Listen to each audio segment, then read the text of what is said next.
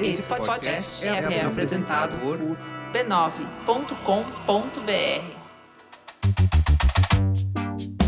Olá, eu sou o Bruno Natal. Hoje é dia 20 de setembro e no resumido número 179, influenciadores cansados, fim dos GIFs, encontre a sua foto, Google todo encalacrado, TikTok apertado e muito mais.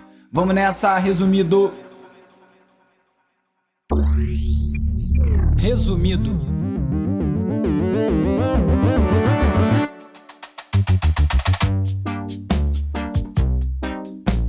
Olá, resumista! Esse é o Resumido, um podcast sobre cultura digital e o impacto da tecnologia em todos os aspectos das nossas vidas. O Resumido é parte da rede B9 e tem o apoio do Instituto Vero. Se você gosta do Resumido, recomenda para mais gente. É muito importante, ajuda demais. E também não deixe de curtir, assinar, seguir, dar cinco estrelinhas, deixar uma resenha na plataforma que você estiver escutando esse episódio agora. E se puder, lógico, colabore na campanha de financiamento coletivo no catarse.me barra resumido. Vamos de cultura digital e como nosso comportamento online ajuda a moldar a sociedade. Produzir conteúdo na internet está longe de ser algo tranquilo ou uma forma fácil de ganhar dinheiro, como muitas vezes pode parecer. São poucos os que conseguem realmente se manter a partir disso. E mesmo entre os que conseguem se dar bem, ainda precisam sobreviver à insegurança, à pressão, por gerar sempre mais coisas e as mensagens de ódio nessa máquina de moer gente. Falar minha tropa. Galera, todo mundo tá pensando que eu fui hackeado aí. Eu não fui hackeado não, porque eu apaguei os vídeos mesmo, eu parei mesmo, galera. Viver minha vida normal aí, sossegado daquele jeito. E a equipe que eu tô são os melhores do mundo. Tudo gente boa, faz parte da minha família, mas essa foi uma decisão minha mesmo de parar.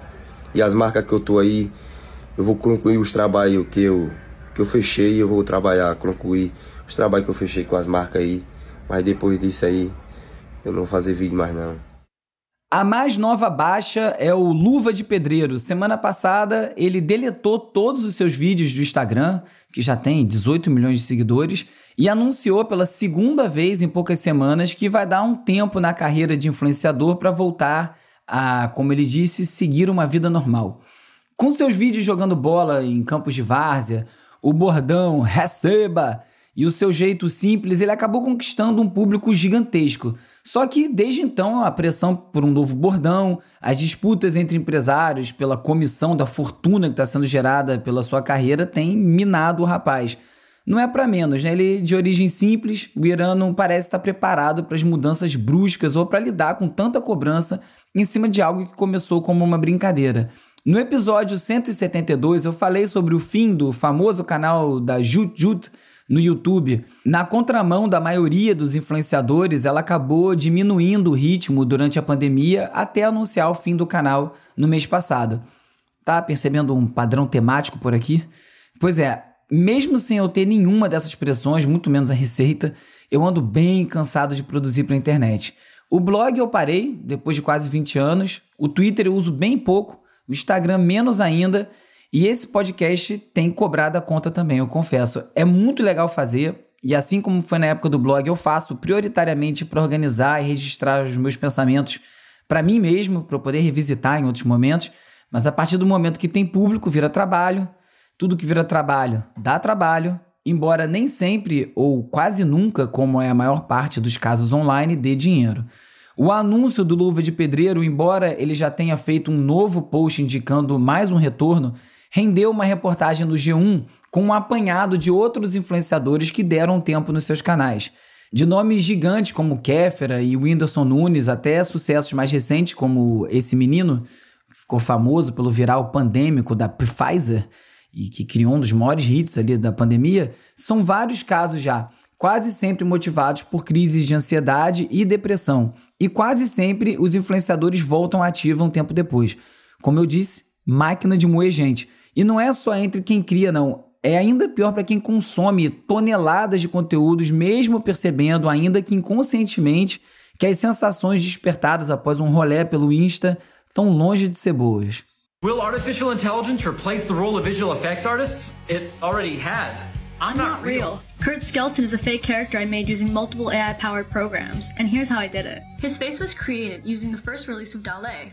As redes sociais são tão opressoras e a confusão entre o real e o virtual é tão grande que um TikToker conseguiu convencer os seus seguidores que ele era um personagem criado por inteligência artificial. Segundo a Input Mag, o Kurt Skelton utilizou efeitos 3D para simular a suposta elaboração do personagem.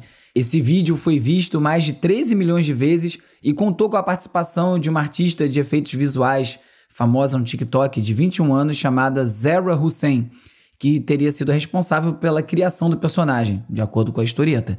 O autor da pegadinha já explicou que tudo não passava de uma brincadeira, mas as pessoas não estão muito convencidas e, mesmo após a revelação, seguem questionando se o desmentido é para valer. A infodemia é tão grave que as pessoas passam a questionar tudo, mesmo sem nenhum embasamento. Esse é o tamanho do buraco. Vous savez pas qui je suis, vous savez pas qui je suis, vous savez pas qui je suis. Muito dessa confusão vem das políticas de moderação das plataformas que escolhem o que, que você vai ver. Às vezes bloqueia conteúdos mesmo sem infringir nenhuma regra, às vezes libera uns absurdos. A artista francesa Marion Siffert, ó meu francês, hein? Criou uma peça chamada Jeanne d'Arc, sobre uma adolescente tímida que começa a expressar sua sexualidade e publicou essa peça no Instagram. O formato causou comentários, elogios pela inovação. A peça não contém nudez nenhuma, nem violava nenhuma regra do Instagram, mas mesmo assim as lives da Marion estavam sendo banidas. E de acordo com o New York Times, nem o Instagram soube explicar o certo motivo. A Marion decidiu então testar todos os passos da peça até identificar o problema. E aí ela descobriu que tem uma parte que ela segura os próprios seios, cobrindo pelas laterais e move eles para cima e para baixo. Isso aparentemente acionou o algoritmo de detecção do Instagram que automaticamente derrubava a transmissão. E mais um capítulo da censura ao corpo feminino no Instagram, que libera mamilos masculinos, mas não os femininos, mesmo em registros de amamentação. Uma política do Instagram que foi explicada por eles detalhadamente em 2020 diz que é permitido segurar os seios, mas não apertá-los. Ainda assim, o Instagram disse que esse não foi o motivo das lives terem sido derrubadas, mas não explicou por quê. Essa falta de transparência, de consistência na aplicação das regras, é um dos grandes problemas das redes sociais.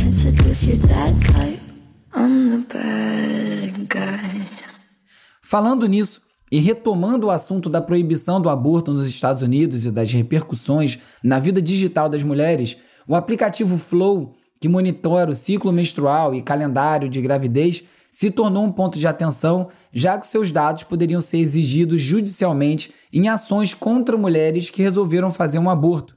Então, eles finalmente lançaram um modo anônimo. Isso garante a privacidade das usuárias que não quiserem divulgar informações como nome, e-mail, endereço IP para continuar utilizando o aplicativo. Boa notícia.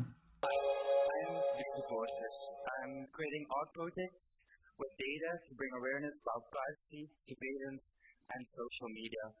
Um, in this presentation, I'm going to talk about six artistic projects that I made in the last two years.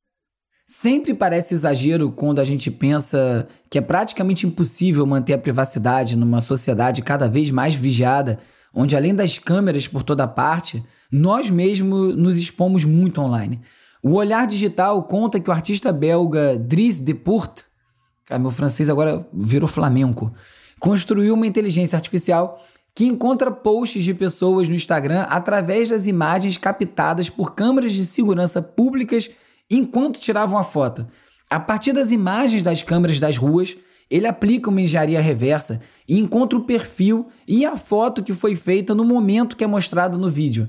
A obra do Depurter foca em influenciadores digitais com mais de 100 mil seguidores, mas chama atenção porque utiliza ferramentas que alguém, qualquer um, com o mínimo de conhecimento técnico, consegue repetir e rastrear alguém sem utilizar nenhum recurso ilegal. O vídeo mostrando essa obra em ação chega a ser assustador. Esse mesmo artista também construiu uma inteligência artificial capaz de identificar quanto tempo os parlamentares belgas ficam no celular durante as sessões de trabalho. They're about to show. Keep watching.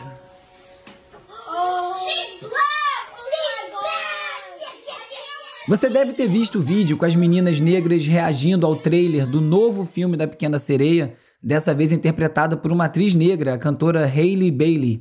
É emocionante e é uma forma concreta de demonstrar o poder da representatividade. O olhar digital também informa que um usuário do Twitter foi suspenso após divulgar uma inteligência artificial capaz de supostamente embranquecer a protagonista do filme para satisfazer a chuva de críticas quase sempre racistas e disfarçadas, como preocupação com a diferença entre a personagem da animação e a versão filmada. Nossa senhora, que coisa grave. Na imagem divulgada, a foto da atriz parece transformada em uma versão bizarra, branca e ruiva. Diversos usuários apontaram racismo explícito no uso dessa inteligência artificial e o perfil foi derrubado. Uma pergunta que os pesquisadores sempre fazem em relação à inteligência artificial é se uma versão super inteligente poderia eliminar a humanidade, tipo Matrix.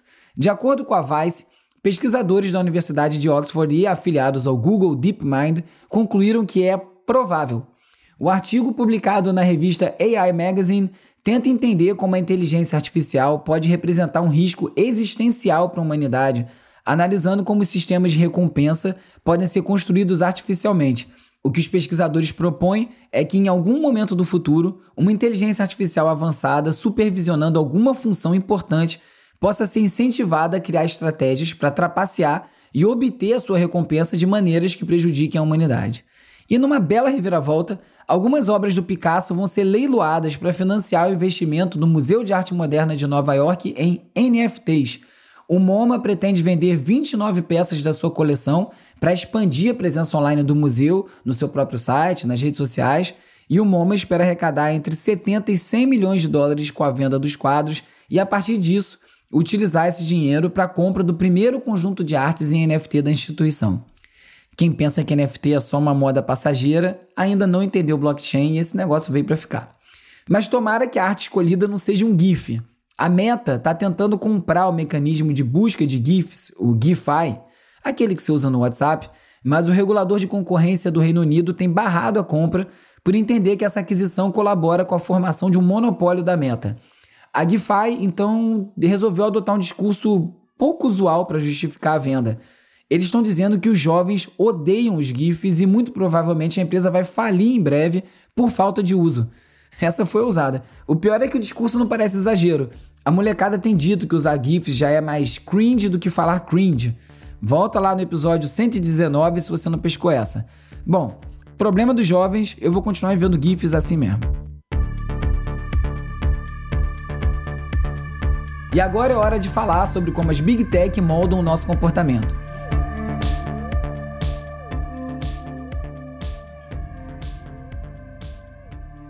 Um projeto de lei da União Europeia vai introduzir requisitos obrigatórios de segurança cibernética para os dispositivos inteligentes vendidos em todo o bloco.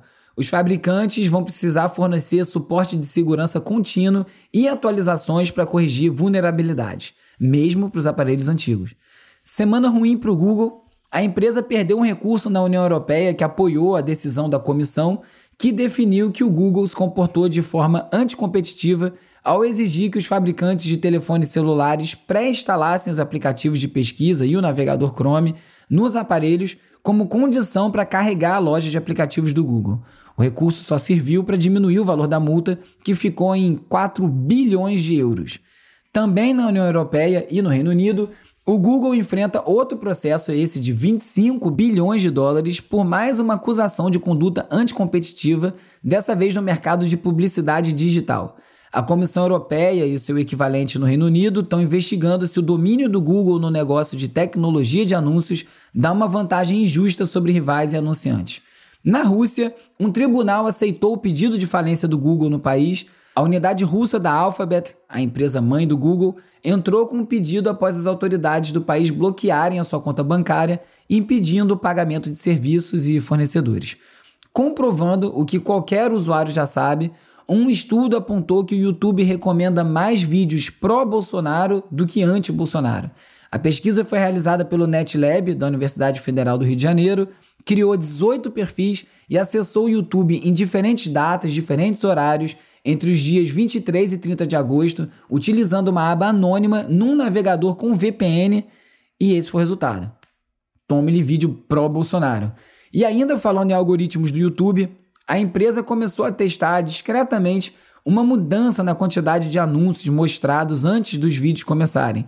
Os usuários da versão gratuita passaram a ver de 5 até 10 comerciais em vez dos tradicionais dois antes do vídeo escolhido. E são daqueles anúncios que não dá para ser pulado. O YouTube disse que era só um teste mesmo e é o que parece, então eles não estão ainda buscando uma forma de aniquilar a própria plataforma, porque ninguém vai assistir 10 anúncios. Se você está vivo, deve saber que utilizar o celular antes de dormir pode atrapalhar o sono, óbvio. Pior ainda para os adolescentes, que são as maiores vítimas dessa insônia causada pelo uso pouco saudável dos smartphones. A revista Sleep Medicine publicou um estudo que afirma que algumas plataformas são piores que as outras quando o assunto é atrapalhar o sono dos jovens, e o YouTube foi apontado como o principal vilão. Para mim é o Instagram de largada. Para não dizer que eu não falei de flores, o YouTube pagou 6 bilhões de dólares para a indústria da música. O valor foi divulgado pelo diretor global de música do YouTube, o Lyor Cohen. A cifra é referente ao intervalo entre julho de 2021 e junho de 2022 e representa um crescimento de 2 bilhões de dólares em relação ao mesmo período no ano passado. Boa notícia para os músicos. A Meta gastou milhões para competir com o TikTok, mas continua perdendo tempo de visualização no comparativo. Um documento interno da Meta mostrou que o Instagram não está conseguindo manter o engajamento no formato de vídeo do Reels em alta e aponta que os usuários do Instagram gastam 17 milhões de horas por dia só assistindo Reels. Já o TikTok atinge absurdos 197 milhões de horas visualizadas, 10 vezes mais que o Instagram. Instagram, ó, TikTok, TikTok é o relógio contando o tempo para acabar. E o TikTok se tornou um dos aplicativos mais baixados no mundo e parecia uma questão de tempo para que a ByteDance, a proprietária do app, enfrentasse uma investigação rigorosa das autoridades nos Estados Unidos. Numa audiência com o Comitê de Segurança Interna e Assuntos Governamentais do Senado dos Estados Unidos, a COO do TikTok, Vanessa Papas, enfrentou os questionamentos dos legisladores e entre as principais dúvidas estavam o relacionamento da empresa e a sua controladora com o governo chinês e o potencial do uso indevido dos dados dos americanos por Pequim.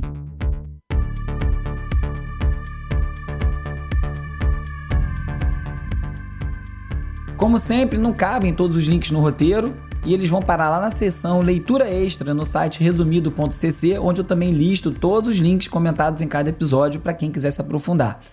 Dessa vez só sobrou um. No New York Times, bilionário não mais, o fundador da Patagônia doa a empresa.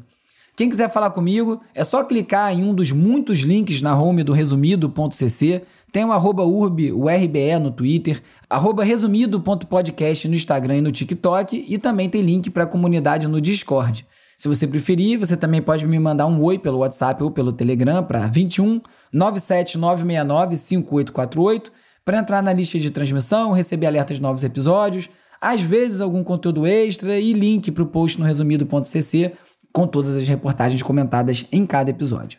Mas, ó, Biló, você vai lançar um livro, é isso? Hora de relaxar com as dicas de ver, ler e ouvir. Então, sim, é um livro super legal. Peraí, livro, livro impresso? É, como, como é, Livro impresso, como... Você como... tem o quê? 98 anos de idade? Porra, Neide tem... Lá no episódio 86, pensava até que tinha sido mais recente, eu falei da ideia de um livro que eu tinha contando a história política do Brasil desde os protestos de 2013 até hoje, através dos memes.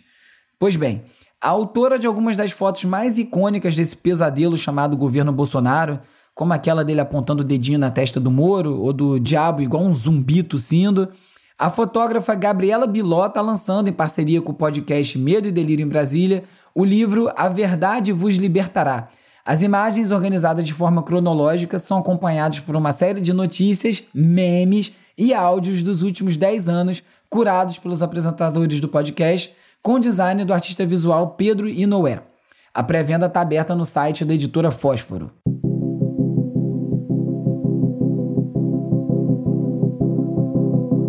Nessa pegada meio Stranger Things, a nova música dos sul-africanos do Die Atwood, Age of Illusion, ganhou um clipe todo feito utilizando inteligência artificial. Ficou legal.